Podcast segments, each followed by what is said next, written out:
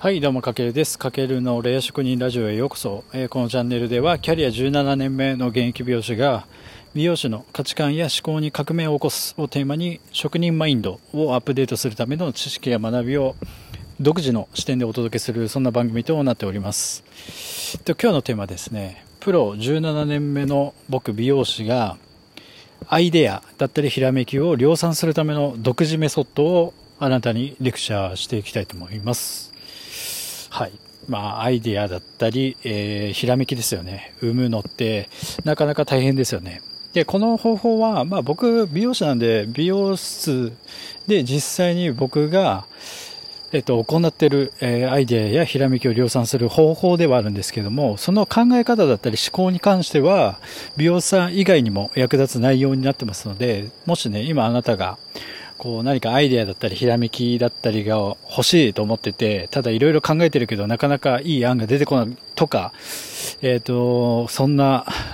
沼にハマってる方は、ぜひこのラジオを参考にしてもらえればなと思います。で、結論から伝えますと、実際に僕がじゃあどのようにしてアイデアだったりひらめきを、えっ、と、生み出しているのかっていうと、えっ、と、それは、あの、よく心理用語で言われるフロー状態を作ってるんですよね。うん、フロー状態っていうのは、えっ、と、要は何だろうな、この、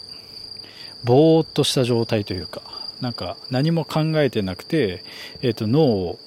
こう空っぽにしてる状態。そういう時って、えっ、と、アイデアが出てきやすくなります、逆に。だから、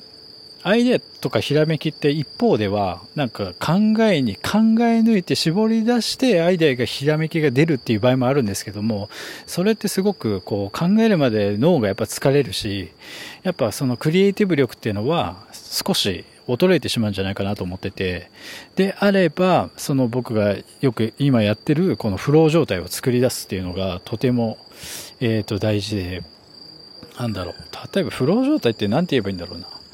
例えばなんだろうな、お風呂とか入ってる時って、なんか、シャンプー中とか、ぼーっとするじゃないですか。ああいう時ってなんかこう、なんかそれまで考えてたことだったり、なんか欲しかったアイデアとかひらめきってその瞬間に浮かんだりとか降ってきたりすることってないですかね。まさにあの状態のことをフロー状態と言うんですけども、じゃあ僕がど、どんな時にそのフロー状態をサロンワーク中に行ってるかというと、このシャンプー中だったり、ドライしてる時にアイデアやひらめきが降りてきます。はい。これは僕の本当に経験なんですけども。うん。で、なんでシャンプー中やドライ中なのかっていうと、やっぱこう、対お客様と接している時って、ある種のこう、一種の緊張、緊張感があるのと、まあ、サービスを提供しているっていう、こう、自分がね、仕事モードっていう集中力が入ってるので、そのスイッチが入ってる分、こう、一定の緊張感と集中力の中に自分を身を置いてると、その中でだ、例えばシャンプーとかブローをしている時間っていうのは、こう、手は塞がってるんですけど、あた、脳がね、脳は空いてる状態。で、特にシャンプーとかブローしてるときは、もうこう、ある程度ね、僕みたいにもう今美容師歴17年やってるんですけども、そういう時ってこう、自分の手を、手の流れをね、あの、もう身を任せてる感じなんですよね。なんか考えて手を動かしてるっていう方は、自然とこうシャンプーの手、手さばきだったり、ブロー中の手さばきっていうのがおのずとできていて、ただそういう時ってやっぱりその、集中もしてるようにぼーっとした状態を作りやすいんですよね。そう。つまりだからその時に、こうシャンプーしてる時に、それまで考えてたアイデアだったり、ひらめきが、えっ、と、その時に降ってくるってことが結構あるんですよね。これは、えっ、と、美容師さんはもちろん、他の業種でも、例えば、えっ、と、長年自分が経験してきて、なんかもう当たり前のことのようにできるけど、その瞬間ってこう、あんまり何も考えずに手が動く時って結構一種のフロー状態だったりするので、まあそういう時にアイデアとか、えっ、と、ひらめきっていうのは生まれやすいんじゃないかなと思います。だから、うん、今、この答えを出したいっていう悩んで悩んだ挙句に結局悩みすぎて何も出てこない時って結構ありますよね。だからそういう時はね、一旦その考えを横に置いて違うことをしたりしてると、その違うことをしてる瞬間に降ってきたりっていうのないですかね。これってね、ある本にもあったんですけど、あのメンタリスト DAIGO さんが推薦していたアイデアの作り方っていう、わずかね、104ページぐらいの本があるんですけども、これがね、えっと、海外の人が書いた本で、80年前に一応書かれた名著なんですけども、その本でも、こう、なんだろう、アイデア、これアイデアの作り方って本なんで、アイデアはどのようにして作られるかっていうんですけども、この本でもまさにそのフロー状態を生かしたようなことが内容が書いてあって、要は考えてたことを一晩寝かして、えっと、次の日にまた考えてみるとか、また別のことを全然別のことをやると、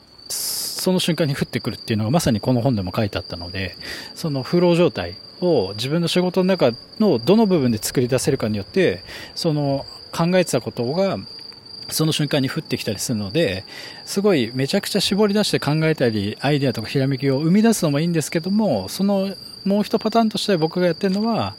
一晩とか、もう今日ちょっと無理だな、出てこないって思って、いい意味で諦めて、えっ、ー、と、次の朝にまた考えるとか、えっ、ー、と、違う時に考えたりすると、えっ、ー、と、アイデアが降ってきやすくなるので、ぜひその辺は、あの、やってみてください。これ僕独自のメソッドというより僕が実際に体験してお話できてることなので、はい、これは結構、なんだろうな。えっ、と、たあの結構正解率が正しいかなと思うので、ぜひやってみてください。はい。というわけで今回は、えっ、ー、と、キャリア17年目の僕、現役美容師が、えっ、ー、と、実際に行っているアイデアやひらめきを量産するための独自メソッドを、